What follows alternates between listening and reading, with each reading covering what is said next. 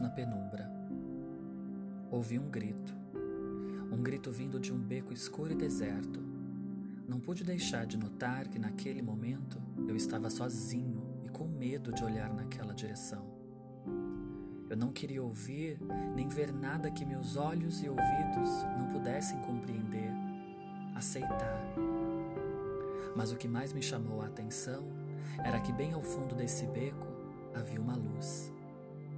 Quer dizer, um pequeno e sutil rastro de luz vacilante, luz envolvida e quase totalmente sucumbida pela penumbra, escuridão.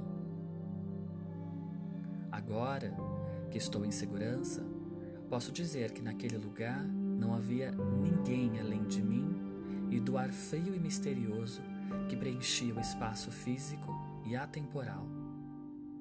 Jamais pessoa alguma conseguiu sair daquele beco sem deixar uma parte de si, ou melhor, sem deixar um pedaço de sua alma presa lá.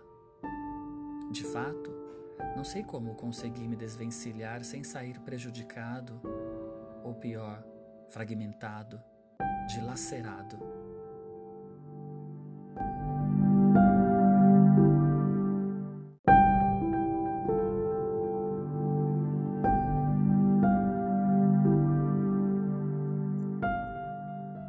Sabido que muitos já passaram pelo beco. Porém, numa época em que a bondade e a fraternidade entre as pessoas estavam elevadas, plenas.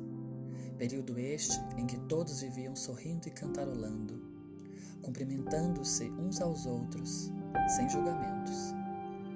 Mas o que realmente acontecera? Por que tudo mudara tão repentinamente?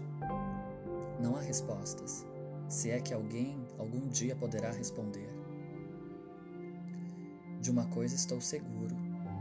Sei que a presença das sombras que paira sobre este beco é anterior à criação do homem.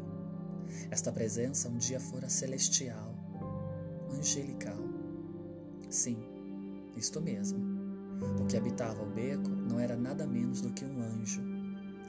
Mas, com o passar do tempo, este anjo se tornou maligno e cruel ele queria possuir a alma de rapazes e moças, queria usufruir de seus corpos, mentes e coração. Portanto, ele perdeu sua graça, suas asas e sua auréola.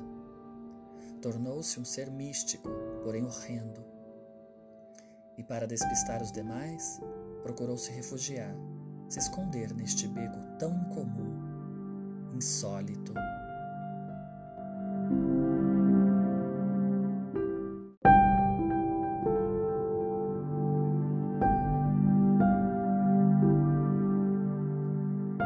Por outro lado, toda sua energia foi se transformando em trevas e escuridão, fazendo assim com que o beco se tornasse parte de si e com que, ao mesmo tempo, fosse seu habitat.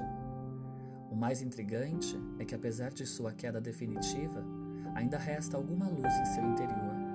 Luz esta que, em noites de lua cheia, brilha com mais intensidade para aqueles que sabem ver, não com os olhos, mas sim enxergar sob as lentes do coração e da alma, olhos espirituais. Eu sei que se contasse isso abertamente, ninguém acreditaria em mim.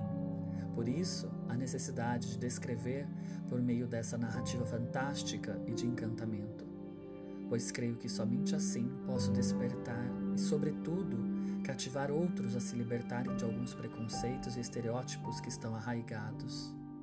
Não os culpo.